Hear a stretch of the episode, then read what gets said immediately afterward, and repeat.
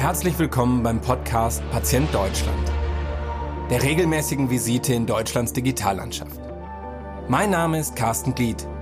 Wir arbeiten mit unseren Unternehmen daran, die Welt durch clevere Digitalisierung und nachhaltig entwickelte Software jeden Tag ein Stück besser zu machen. Und jetzt legen wir das Stethoskop an. Viel Spaß beim Reinhorchen in diese Folge.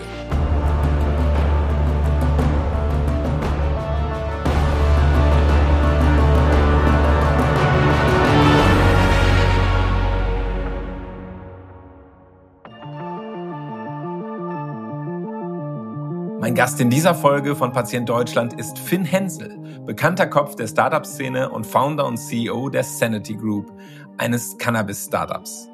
Mit Finn, der aus Afrika zugeschaltet war, habe ich über die Herausforderungen eines Pharma-Startups, über seinen Spagat zwischen Drogeriemarkt und Apotheke, über seine berühmten Investorinnen und Investoren und über die Bedeutung der Deregulierung für sein großes Ziel, den Börsengang, gesprochen. Und nun viel Spaß bei dieser Folge von Patient Deutschland. Heute zu Gast bei mir im Podcast Finn Hensel, Founder und CEO der Sanity Group. Hallo Finn, schön, dass du dir die Zeit nimmst. Hallo, schön, dass ich hier sein darf. Ja, und wo bist du überhaupt? Das ist ja, sowas hatten wir noch nie in diesem Podcast. Du bist in Afrika gerade, obwohl Ganz du ein genau. deutscher Gründer bist. Erzähl mal, Ganz was machst genau. du da? Du, ich bin äh, tatsächlich, äh, ich bin sehr gerne in Südafrika, tatsächlich schon seit längerem. Und da wir im Januar ähm, komplett für die Firma Homeoffice angeordnet haben, äh, war ich ein paar Wochen hier und habe dann da gleich das Nützliche mit dem ähm, Notwendigen verbunden und habe tatsächlich hier vor Ort sehr viele Cannabis-Anbauer mir angeguckt, mit, zusammen mit meinem Team. Und da war ich jetzt die letzten zehn Tage unterwegs, habe mir verschiedenste Anbauer in afrikanischen Ländern angeguckt und dementsprechend war ich jetzt tatsächlich die letzten Tage hier komplett auf unternehmerischer Mission. So, jetzt geht der Mann los und guckt sich Cannabis äh, an in, in Afrika. Jetzt müssen wir genau. vielleicht dazu sagen, wer dich noch nicht kennt, ähm, die Sanity Group ist eigentlich eins der, oh, ich würde sagen, bekannteren ähm, ja, ich sag jetzt mal Health Tech Startups in Deutschland und du bist mit Sicherheit einer der bekanntesten Health Tech Gründer der letzten Jahre. Ähm, erzähl mal so ein bisschen, was hast du denn überhaupt vor der Sanity Group gemacht? Ach du, äh, ich bin ja leider auch nicht mehr das ganz junge Kaliber der Startup-Branche. tatsächlich schon, äh, ich will nicht sagen Veteran, aber tatsächlich bin ich in dieser Branche, wenn man Startup so bezeichnen kann, jetzt doch knapp zehn Jahre. Ähm, davor war ich lange Zeit bei der Boston Consulting Group, habe bei BCG viele Projekte auch im Bereich Health gemacht, aber auch im Bereich Technologie ähm, und äh, habe eigentlich so meine Karriere angefangen. Habe dann irgendwann für mich festgestellt, äh, dass Beraten zwar schön ist, aber Umsetzen schöner und habe halt irgendwo gemerkt, dass ich doch derjenige bin, der immer sofort idealerweise Ergebnisse von dem sieht, was er tut. Und das ist in der Beratung ähm, relativ selten. Ähm, man macht Konzepte, aber man sieht nicht mehr, wie diese Konzepte zu Leben kommen und habe dann tatsächlich damals als Oliver Samwer mich, glaube ich, 2011 angerufen hat und mich gefragt hat, ob ich mir nicht vorstellen könnte, ähm, für ihn äh, eine Rocket Company zu gründen und parallel Geschäftsführer von Rocket zu werden. Habe ich tatsächlich gar nicht lange überlegen müssen, sondern habe direkt gesagt, Mensch, das ist jetzt mal ein neues Abenteuer, auf das ich mich einlasse. Bin dann damals Gründer ähm, von The Iconic in Australien geworden. Für die, die es nicht kennen, das ist quasi ähm, das Salando Australiens und Neuseelands. Habe das parallel in Personalunion mit dem Geschäftsführung von Rocket Internet äh, zwei Jahre lang gemacht ähm, und bin dann tatsächlich zurück nach Deutschland gekommen und habe dann tatsächlich von da an mich hier in der Startup-Branche engagiert. Das ging los mit Pro7, wo ich den Inkubator mitgegründet habe, ähm, Epic Companies, aus dem zum Beispiel Amoroli auch, äh, aus dem Amoroli finanziert wurde, aber auch auf den Unternehmen wie Gemondo oder auch andere Unternehmen wie das Cavo entstanden sind. Habe das zwei Jahre lang gemacht, ähm, bin dann tatsächlich nochmal auf die Idee gekommen, was selber zu machen. Habe tatsächlich mit meinen alten Gründern noch eine Brauerei gegründet, aber das war eher so ein Hobbyprojekt, äh, was inzwischen viel größere Ausnahme, äh, aus äh, quasi Wüchse angenommen hat als äh, oder Ausmaße angenommen hat, als wir das damals erwartet hatten. Und war jetzt die letzten Jahre für Sanity Group dann vier Jahre lang CEO der um Online-Umzugsplattform Moringa. Ähm, das war eine ganz interessante Geschichte, weil dort bin ich in die Firma gekommen, als sie komplett gehypt wurde. Dann gab es äh, direkt äh, nach meinem Start eine ziemlich große Krise. Ich habe die Firma dann übernommen von den Gründern und habe die dann erstmal restrukturiert. Und äh, das habe ich vier Jahre lang gemacht als CEO und bin dann tatsächlich ausgestiegen 2017, 2018, weil mit der Legalisierung von Medizinalcannabis in Deutschland ich tatsächlich ein Herzensthema von mir ähm, gesehen habe und ich dort meine Passion auf der einen Seite Cannabis in der Medizin, auf der anderen Seite ähm, ähm, Unternehmen aufzubauen, miteinander kombinieren konnte und schon immer gesagt habe, Das ist so mein Lebensthema. Und dementsprechend habe ich dann 2018 die Sandy Group gegründet. Und da wir ja aus der Medizinecke kommen, was war es damals, was dich getrieben hat? Die Legalisierung von, von Cannabis als Thema äh, im medizinischen, in der medizinischen Anwendung oder hast du auch diesen riesigen ähm, ja, wie soll man sagen, äh, Live-Markt äh, gesehen, äh, den es ja, den es ja auch gibt. Also was war zuerst da sozusagen? Also tatsächlich, äh, für die, die es nicht wissen, ich bin ja schon seit Ewigkeiten Mitglied in der CDU, war auch sehr früh aktiv in der Jungen Union und habe tatsächlich ähm, schon in der Jungen Union 2002, das kann man sogar online nachlesen, für eine medizinische Legalisierung gekämpft. Ähm, Warum? Ich hatte damals in der JU ähm, eine sehr gute ähm, äh, Bekannte von mir, ähm, die familiäre, äh, die eine familiäre Krankheit hatte oder die quasi Familie hatte, die erkrankt war und ähm, hat am Ende herausgefunden, dass äh, sich ihre Familienmitglieder ähm, mit Cannabis selbst therapiert haben, obwohl sie selber Ärzte waren. Und als ich diese Geschichte damals gehört habe, 2000, 2001, habe ich mir damals gesagt, Mensch, so schlimm kann Cannabis ja gar nicht sein, wenn es Leute gibt, die das sogar als Therapie nutzen und sogar selber Ärzte sind. Habe ich damals viel mit dem Thema beschäftigt, ähm, habe mit Ärzten gesprochen, mit Apothekern gesprochen, mit Patienten gesprochen, habe sogar einen Arzt kennengelernt in Kiel, der hat illegal Cannabis in seinem Keller angebaut, um das unter der Hand seinen Patienten zu geben. Und das hat mich da dazu geführt, zu hinterfragen, warum die CDU eigentlich pauschal immer so gegen Cannabis war. Und habe damals viele Papiere dazu geschrieben, lässt sich auch online noch alles finden. Das fanden damals die ganze Cannabis-Szene, fand das super, dass endlich mal ein CDUler ähm, die Vorteile der Pflanze entdeckt hat. Deswegen gab es da tausende Artikel zu. Naja, und dementsprechend war dieses medizinische Potenzial eigentlich immer mein großes Thema. Und als dann 2017 die Bundesregierung auf Druck des äh, Gerichtsurteils in Leipzig ähm, sich entschieden hat, Medizinalcannabis zu legalisieren und zu regulieren, habe ich so den Moment gesehen, wo ich sagte, jetzt ist der Moment eigentlich in dem Bereich was zu machen.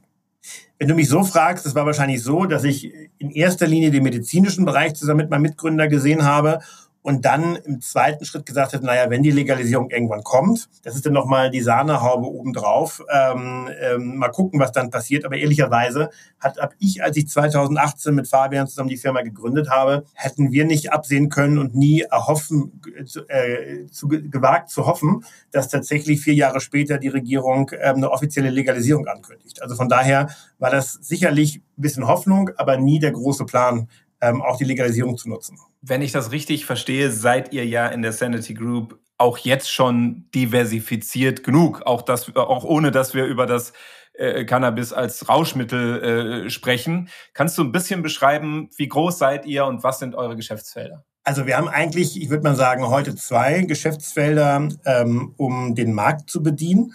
Das ist zum einen das rein medizinische, das läuft bei uns unter Sanity Medical. Da ist zum Beispiel unsere pharmazeutische Marke Viamed. Ähm, das ist quasi Medizinalcannabis über Ärzte, die verschreiben und dann über Apotheken. Sprich, äh, du hast vielleicht chronische Rückenschmerzen oder du hast äh, andere Probleme. Du gehst zu deinem Arzt, dein Arzt sagt dir, probieren Sie doch mal eine Cannabis-Therapie. Ähm, und äh, wenn wir einen guten Job gemacht haben, verschreibt der Arzt dir Viamed.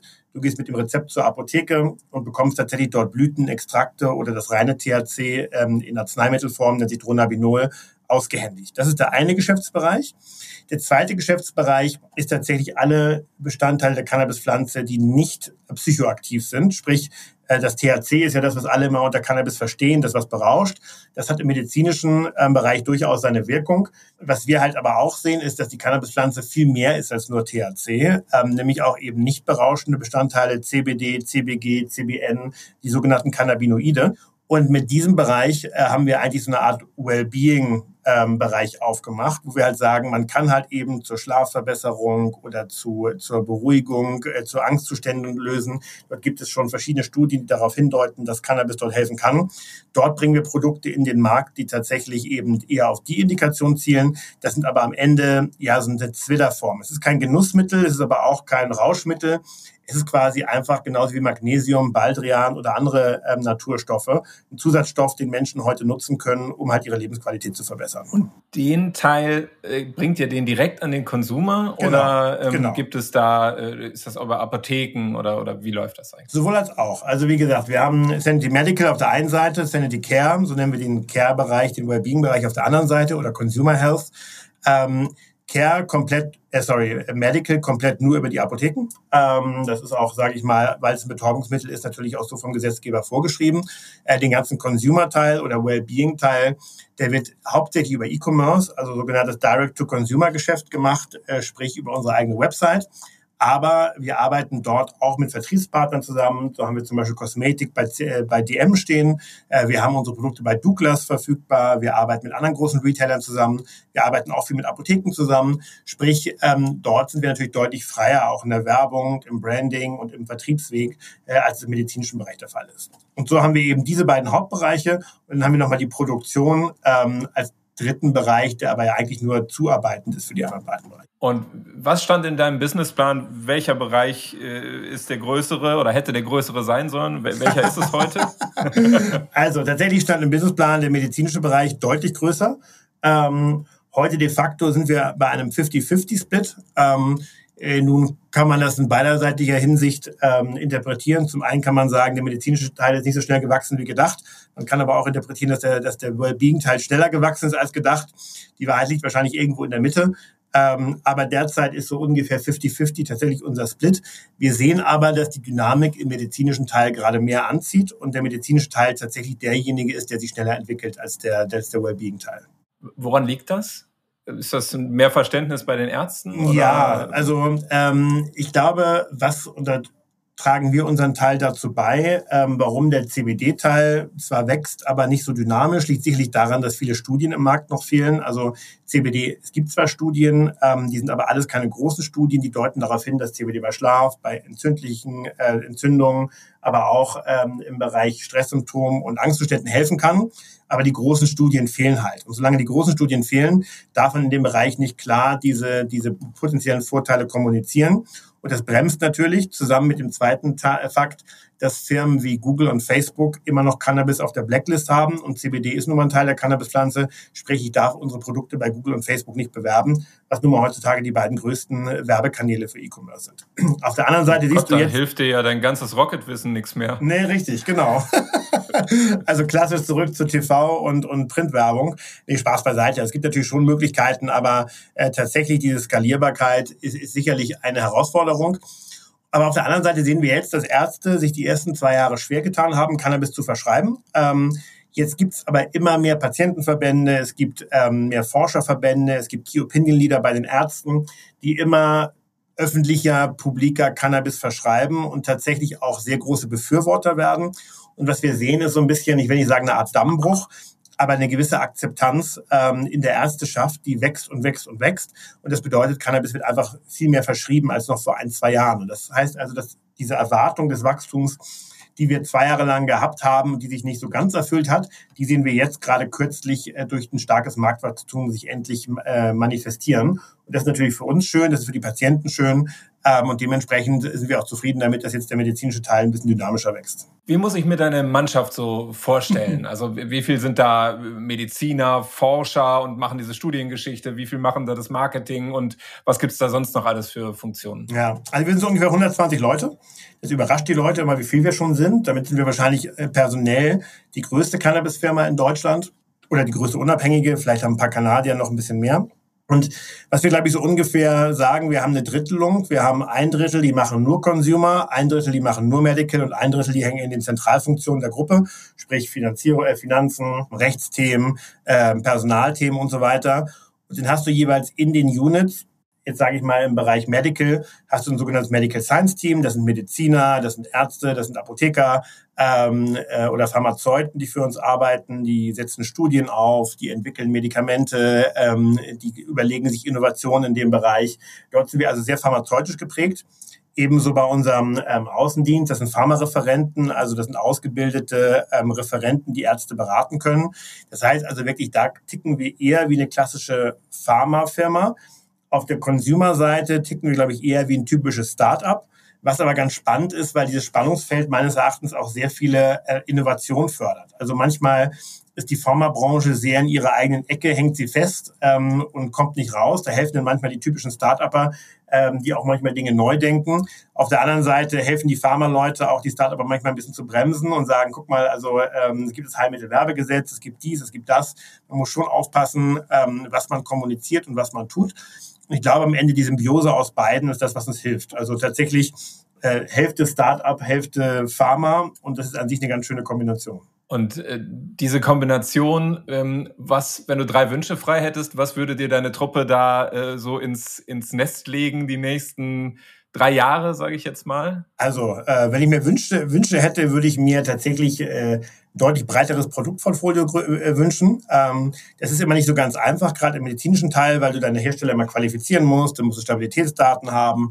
Ähm, das heißt also, das ist immer die eine Sache, wenn ich heute sage, ich möchte gerne mehr Produkte haben, dann sagen sie, okay, lass uns 2023 nochmal sprechen. Ähm, das ist sicherlich ein Thema, was ich weiter immer vorantreibe und was ich mir wünsche. Sicherlich das zweite Thema ist natürlich, äh, und das ist natürlich nicht nur unsere Abhängigkeit, sondern hängt auch von den Ärzten und von der Regulierung ab, ist tatsächlich, dass mehr Cannabis in Deutschland verschrieben wird. Ähm, nicht nur aus eigenem Umsatz heraus, sondern weil ich wirklich sehe und glaube, wie es Menschen helfen kann und merke, dass Cannabis immer noch unnötigerweise auch in der Medizin stigmatisiert wird, obwohl es dieses Stigma meines Erachtens nicht verdient hat. Ähm, und der dritte Wunsch, äh, den mir meine Firma ins Nest legen könnte, ja, einfach, dass wir eine dynamische Truppe sind, die halt gerne an der Zukunft dieser Branche arbeitet und dass alle Spaß an der Arbeit haben. Ich glaube, das ist so ein drittes Thema, wo ich sage, äh, das gibt mir sehr viel, wenn ich merke, dass die Leute wirklich Lust aufs Thema haben, sich damit identifizieren können und einfach Spaß bei der Arbeit haben, weil sie das Gefühl haben, irgendwas voranzubringen. Wie hoch ist denn der Innovationsgrad deines Unternehmens? Also du hast ja gerade gesagt, viel ist auch Kommunikation und vielleicht Tatsachen, die schon immer da waren. Ähm, ja, ich sag mal, richtig zu kommunizieren? Und ähm, gibt es auch einen Anteil an, an Innovation? Also, wo du sagen ja. würdest, ja, das hat ja vor zehn Jahren auch so keiner gesehen und wir mussten das erstmal erfinden? Ja, also tatsächlich ähm, gibt es da verschiedenste Bereiche. Ähm, Im medizinischen Bereich wahrscheinlich noch ein bisschen stärker. Was wir zum Beispiel auch machen, wir forschen an einem medizinischen Gerät. Das ist eine Art Inhalator. Das kannst du dir so vorstellen wie ein Asthma-Spray für Cannabis ähm, komplett dosierbar bis aufs Milli, Mikromilligramm, also bis auf die kleinste ähm, Nuance. Das ist natürlich deutlich besser, besser dosierbar für einen Patienten, als wenn du jetzt mal schnöde gesagt einen Joint rauchst. Ähm, das ist tatsächlich ein Thema, das ist erst sehr spät auf die Agenda gekommen, weil immer mehr Ärzte, sage ich mal, von einer sehr pauschalen Therapie zu sagen, nimm mal Cannabis, hin zu sehr ähm, Feintherapien gehen, sagen, oh, 0,5 Milligramm THC, 0,25 Milligramm CBD. Das ist schwierig zu dosieren. Da versuchen wir sehr innovativ zu sein und werden einen eigenen ähm, äh, quasi Inhalator an den Markt bringen. Das zweite ist, wir forschen auch an Fertigarzneimitteln. Sehr ungewöhnlich für kleine Cannabisfirmen wie unsere, äh, sprich, wir haben bereits einen höherstelligen Millionenbetrag in ein Fertigarzneimittel entwickelt, ist ein Cannabinoid-Compound gegen Schizophrenie. Ähm, der ist auch schon in der klinischen Phase 2. Also es ist tatsächlich schon so, dass diese Studie schon läuft. Wir haben dort bisher sehr gute Ergebnisse. Das heißt, es wäre auch ein Blockbuster. Also es gibt noch keinen, es gibt, glaube ich, keine große Innovation im Bereich der Schizophrenie in den letzten 20 Jahren. Das wäre also wirklich ähm, ein riesiges Potenzial, wenn sich dort auch in der Phase 3 zeigt, dass es funktioniert. Und ansonsten versuchen wir natürlich immer, Innovationen und innovative Produkte in den Markt zu bringen. Wir wollen zum Beispiel gerade äh, extra zusammengestellte Kits für den Cannabis-Medizinmarkt launchen, die halt sehr auf Indikation spezifisch sind. Aber auch im CBD-Bereich zum Beispiel sagen wir halt eben, CBD alleine ist zwar schön und gut und die Produkte haben wir auch. Was wir aber auch tun, ist so mit dem Produktentwicklungsteam wirklich ähm, zu versuchen, zu verstehen, mit welchen anderen Wirkstoffen kombiniert CBD halt synergetisch. Ähm, sprich zum Beispiel haben wir eine Creme, die wirkt antientzündlich. Das dürfen wir auch inzwischen offiziell behaupten, weil wir die, die Studien dazu gemacht haben. Das ist eine Kombination von CBD mit Zink, äh, mit Zimtrinde und so weiter und so fort. Sprich, auch da sind wir, glaube ich, sehr innovativ, indem wir nicht versuchen, nur generische Cannabinoide in den Markt zu bringen, sondern uns wirklich zu überlegen, was hilft wirklich, was kann man mit Studien hinterlegen. Wir wollen zum Beispiel auch eine Studie machen zum Thema CBD und Sport, äh, wo wir beweisen wollen, dass tatsächlich CBD bei der Muskelregeneration helfen kann. Also ich glaube, da sind wir schon sehr innovativ, besonders im Vergleich zu äh, Unternehmen, die einfach nur quasi Großhändler im Bereich Cannabis sind. Jetzt hast du, glaube ich, äh, ja auch Sportler genug in deiner Investorenliste, Richtig. die das dann äh, nochmal gerade ausprobieren könnten. Ähm, äh, das hat mich schon fasziniert. Also ähm, so eine Innovation, wie du gerade gesagt hast, will ja auch finanziert sein. Und äh, du ja, hast eine bunte Mischung zum einen an berühmteren Persönlichkeiten und zum anderen dann aber auch, glaube ich, durchaus ähm, ja das Who is Who der Venture Capital Geber. Klar, du bist lange dabei, aber also war das eine bewusste Strategie, äh, erstmal anzufangen mit so Namen, die jeder kennt? Eigentlich nicht, um ehrlich zu sein. Das ist tatsächlich eher so ein bisschen Zufall ähm, und es hat sich aber als sehr ähm, gut erwiesen im Nachhinein. Es fing halt damit an, dass einer unserer Investoren, das ist der Manager von Justin Bieber, ähm, der Scooter Brown, ähm, der mit seinem Fonds an Bord gekommen ist, also nicht als Celebrity Investor selber, sondern wirklich mit seinem Fonds reingekommen ist, ähm, zuerst die Idee hatte zu sagen, wie wäre es denn, wenn man ein paar Celebrities, die für das Thema einstehen, gewinnt. Und ich fand das damals ganz smart, weil am Ende, wie schon gesagt, Cannabis ist immer noch stigmatisiert. Ähm, Leute bekennen sich nicht öffentlich zu, noch nicht mal zur medizinalen Nutzung. Und umso mehr öffentliche Personen man als Investoren gewinnt, die auch sagen, steh dazu und Cannabis kann auch gut sein, desto mehr, glaube ich, wirkt man auch dieser Stigmatisierung entgegen. Und dementsprechend haben wir dann angefangen mit den ersten Celebrities. Ähm, dann kam plötzlich ähm, der Will I Am, was natürlich riesig war, weil das wirklich äh, gerade in den USA und UK einer der bekanntesten Künstler überhaupt ist mit den Black Eyed Peas, der auch wirklich CBD für sich selber nimmt. Ähm, das gleiche gilt für die Sportler, ähm, die wir haben. Auch da war eine sehr starke, nicht nur Historie, sondern auch allgemeine Offenheit gegenüber Cannabis und CBD vorhanden. Was uns wichtig war, ist, wir wollten, wenn wir Celebrity-Investoren an Bord nehmen, immer nur ähm, Prominente nehmen, die sich nicht nur mit dem Thema identifizieren, aber die auch bereit sind, ähm, uns hier zu unterstützen. Und ich nehme mal so ein paar Beispiele. Mit der Steffi Giesinger zum Beispiel haben wir jetzt ein Produkt ähm, bei DM zusammen entwickelt und gelauncht. Das gibt es bei DM äh, mit ihrer Marke gemeinsam Moi. Ähm, zum anderen haben wir jetzt eben diese Sportstudie, wo wir unsere Sportler ähm, mit einbeziehen. Der Will I Am möchte gerne einen eigenen Drink mit uns machen. Also von daher, da gibt es tatsächlich viele Berührungspunkte und das hat sich tatsächlich am Ende als sehr gute Strategie erwiesen. Und jetzt mit Snoop Dogg zum Beispiel, der ja zuletzt bei uns investiert hat, planen wir sogar schon ein paar Ideen für die Legalisierung, die man auch gemeinsam machen könnte, ähm, um auch Snoop Dogg äh, mit Cannabis in Deutschland zu assoziieren. Und der Joint, den er im Super Bowl geraucht hat, war gebrandet oder nicht? Das ist ja jetzt die Frage, ob er das gleich richtig auf die Stelle Noch nicht, hat. noch nicht. Aber warte mal ja ab, dann sieht es vielleicht anders aus. ja, verrückt. Ähm, und, und gleichzeitig, ähm, also ich glaube, das schließt auch durchaus Publikum ähm, auf, äh, clever, aber gleichzeitig scheinen ja auch die großen äh, Venture Capital Geber gar keine Berührungsängste zu haben. Also weder mit Pharma als Geschäftsmodell noch äh, mit dem Thema Cannabis. Oder also doch? Ich, ich, ich glaube, er schüttelt den Kopf, das kann man jetzt nicht so sehen, aber er schüttelt den Kopf. Nein, so ich glaube, das ist halt tatsächlich eine, eine, Kombination aus vielen Themen, die zustande gekommen ist. Zum anderen ist, zum einen ist Cannabis natürlich ein Thema, wo viele VCs sehen in den USA, haben damit sehr viele Fonds sehr viel Geld verdient. Und ich glaube, deswegen sind die VCs schon mal sehr interessiert am Thema gewesen. Das Zweite, und ich glaube, das ist das, das was uns sehr ähm, zugute schlägt, ist, ich habe ja nicht zum ersten Mal gegründet, sondern ich hatte schon, äh, habe jetzt inzwischen, glaube ich, zum vierten Mal gegründet, kennen also die meisten VCs, die meisten VCs kennen mich. Ich glaube, die Kombination eines Marktes, den Sie zwar nicht verstehen, aber grundsätzlich für attraktiv halten, in Kombination mit einem Gründer, der schon einen Track Record hat und ähm, dem Sie, sage ich mal, vertrauen, glaube ich, hat am Ende sehr dazu geführt, dass die ersten großen VCs ähm, Interesse hatten, also Holzbring, Cherry Ventures, Atlantic Internet und ich glaube am Ende, ich will nicht sagen, es war ein, ist ein Dominoeffekt, aber so ist es ja nun mal meistens, wenn denn die mhm. ersten VCs investieren und äh, die Firma sich gut entwickelt und ein Gründerteam dasteht, was auch, sage ich mal, für, für, ähm, für sauberes Business steht, ähm, dann entwickelt sich der Rest irgendwann von ganz alleine. Und ich glaube, grundsätzlich ist keiner unserer Investoren, mit Ausnahme unserer letzten US-Investoren wie der Snoop Dogg Fund oder anderen, ist keiner Cannabis-Experte. Es sind auch wenige Pharma-Experten Holzbring ist sehr stark im Thema Digital Health, was uns auch hilft. Aber ähm, an sich, glaube ich, ist es für viele Neuland. Ähm, und viele dieser Fonds, wage ich jetzt mal so zu behaupten, haben halt auch gesagt, probieren wir es einfach mal und gucken, was passiert. Ähm, und ich glaube, hoffentlich ähm, werden sie werden sie mit dem Wagnis am Ende recht behalten. Also das ist zumindest meine meine große mein großes Ziel, denen zu zeigen, dass sie halt das richtige Investment gemacht haben. Und das ist ja wahrscheinlich auch, wenn man deine Vorgeschichte sieht, sehr sehr groß gedacht und wird ja auch noch wahrscheinlich auf Jahre hinaus relativ kapitalhungrig sein. Also wo kann das Total. hingehen? Wo soll das hingehen aus, äh, aus deiner Sicht? Ja, ist, ist sehr spannend, weil Cannabis ist halt ein so junger Markt und du hast es, glaube ich, schon eingangs ja angedeutet. Es gibt ja am Ende, ich habe gesagt, wir machen heute zwei Bereiche. Einmal wirklich Hardcore Health, also RX-Verschreibung. Ähm, dann gibt es den zweiten Bereich Wellbeing, was zum Beispiel im Bayer-Slang Consumer Health heißen würde. Dann gibt es natürlich jetzt auch den dritten Bereich, der durch Legalisierung kommt, das Thema Genussmittel.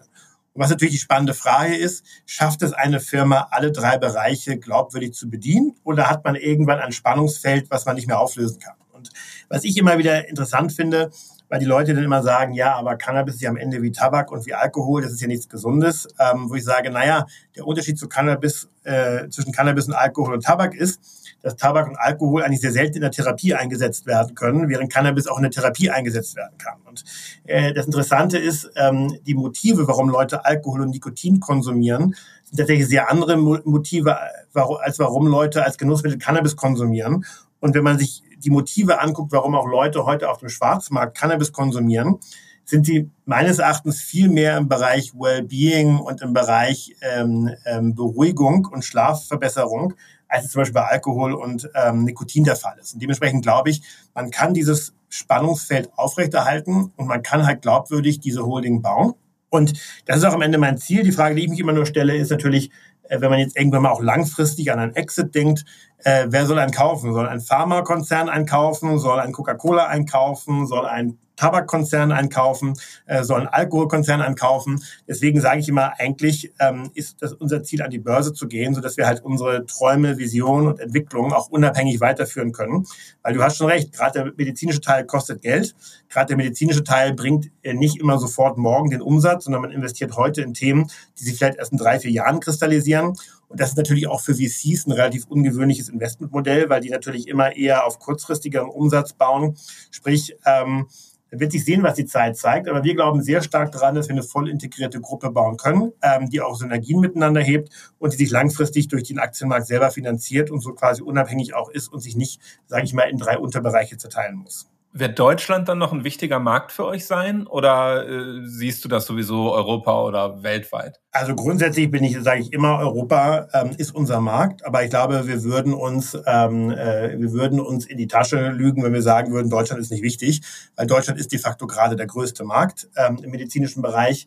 Ähm, wir haben jetzt, glaube ich, äh, letztes Jahr ähm, knapp 15 Tonnen an Cannabis tatsächlich eingeführt für den Medizinalverbrauch. Also nicht wir, aber der ganze gesamte Markt. Das ist ein ähm, 10 bis 50-faches von dem, was unsere Nachbarn ähm, importieren. Das heißt, wir sind schon Vorreiter im Medizinalmarkt. Mit der angekündigten Legalisierung in Deutschland werden wir wahrscheinlich auch die ersten sein, die auf großer ähm, Skalierung oder im großen Volumen halt Genussmittel-Cannabis freigeben werden. Sprich, ich denke eigentlich, dass Deutschland auf die nächsten zehn Jahre hin mehr als 70 Prozent des gesamten europäischen Markt, Marktes sein wird. Sprich, ähm, es ist schon gut, dass wir in Deutschland sitzen und eine deutsche Firma sind. Ähm, wir sind zwar auch schon jetzt dabei, nach Polen zu exportieren, in Tschechien Operations aufzubauen, in UK Operations aufzubauen, aber der große Markt ist erstmal bis auf weiteres Deutschland und darauf fokussieren wir uns derzeit, ähm, sind aber weiter natürlich immer offen zu gucken, was geht im europäischen Ausland dann hattest du vermutlich sehr viel Spaß, den Koalitionsvertrag der Ampelkoalition durchzulesen oder zumindest die entscheidenden Stellen. Wollte ich gerade sagen, vielleicht nicht alle Stellen, also äh, als, als, als quasi äh, liberal-konservativer im Herzen ähm, gibt es da sicherlich auch Pass, äh, Bereiche im Koalitionsvertrag, die mir nicht so gut passen. Aber tatsächlich äh, war ich auch schon immer innerhalb der CDU sehr liberal beim Thema Cannabis. Das ist nicht erst durch meine Firma, also kein reines Eigeninteresse. Ähm, und dementsprechend hat mich das sehr gefreut, dass tatsächlich gerade Deutschland so mutig ist, als eigentlich, was die FDP immer sagte, als German Angst, ähm, mal German Mut zu machen und zu sagen, lass uns doch einfach mal ähm, eine Realität anerkennen. Und das finde ich halt wirklich erstaunlich, dass Deutschland als eigentlich strukturkonservatives, risikoaverses Land plötzlich diesen mutigen Schritt geht. Das hat mich sehr gefreut und hat mich auch in der, in der, in dem Umfang tatsächlich positiv überrascht. Ähm, zu einem, zu einem Grad, wo ich gar nicht glauben konnte, was ich da gelesen habe. Also von daher ja.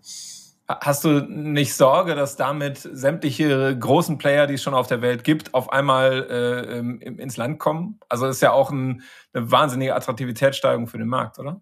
Ja, aber äh, du musst dir mal vorstellen, ähm, jetzt, wenn du von großen Cannabis-Playern sprichst, da gibt es eigentlich vielleicht ein großes amerikanisches Unternehmen und dann gibt es nochmal fünf, sechs große Kanadier. Du musst dir mal vorstellen, Deutschland als denn der erste legalisierte Markt in Europa ist ein Vielfaches größer als all diese Märkte, ja. Also Kanada hat 30 Millionen Einwohner, wir haben knapp 90 ähm, die ganzen US-Firmen, dort ist ja Cannabis gar nicht föderal legal, sondern nur in verschiedenen Bundesstaaten. Ähm, da ist Kalifornien mit 30 Millionen Einwohnern, dann ist da irgendwie Oregon mit 5 Millionen Einwohnern. Ich glaube, ähm, diese Unternehmen werden keinen großen Vorteil haben gegenüber uns, die den Markt kennen, die hier schon die Hersteller haben, die hier schon die Supply Chain haben, in diesen Markt, äh, in diesen Markt reinzukommen. Ich glaube, wir haben hier eine absolute Pole Position und am Ende schert sich immer, äh, wer weiß, vielleicht kaufen wir die irgendwann und nicht umgekehrt, weil wir einfach den größeren Markt vor der Nase haben. Und äh, ich glaube nicht, That's dass diese Firmen einen Vorteil haben, ja. Sehr, sehr, sehr, gut. Aber und, und dann ist wahrscheinlich tatsächlich äh, Supply äh, das nächste Problem. Und deswegen äh, hast du mir eben im Vorgespräch erzählt, bist du jetzt in den aus meiner Sicht wildesten Ländern Afrikas unterwegs, um dir da äh, ähm, ja, Plantagen äh, anzugucken. Tatsächlich. Also mein, mein interessantes Beispiel ist Lesotho. Das ist ein kleines Land ähm, nördlich in Südafrika. Ähm, dort gab es tatsächlich 48 Stunden gar kein Handyempfang ähm, das, das, und gar kein Internet. Da musste man quasi immer zu Hotspot-Orten fahren, um dann mal ganz kurz seine E-Mails zu checken. Äh, tatsächlich sehr rural und dann fährt man da tatsächlich zweieinhalb Stunden, zweieinhalb Stunden, man fährt fast fünf Stunden durchs Nichts und plötzlich sieht man quasi eine hochmoderne Anlage, die quasi mit jedem ähm, Labor von James Bond Bösewichten, wenn du so willst, äh, mithalten könnte, weil die halt einfach so massiv mitten in den Bergen im Nichts halt einfach steht. Plötzlich dort hunderte Leute arbeiten, alles klinische Reinraumatmosphäre. Also wirklich wirklich bewundernswert und wirklich ähm, beeindruckend, was dort entstanden ist. Und das ist natürlich, sage ich mal, für uns sehr attraktiv, weil wenn wir was von den, von den Kanadiern gelernt haben, dann ist, dass es am Anfang einer Legalisierung immer Engpässe gibt beim, äh, beim Supply, also bei, bei der Ware.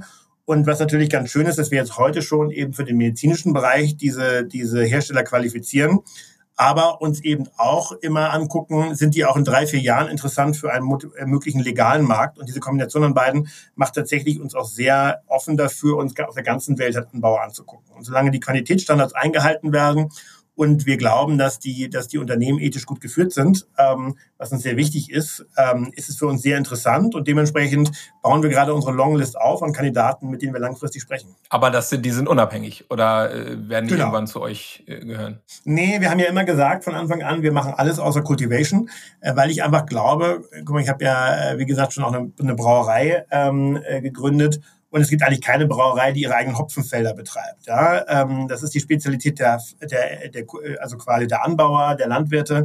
Die wissen, wie man Hopfen anbaut.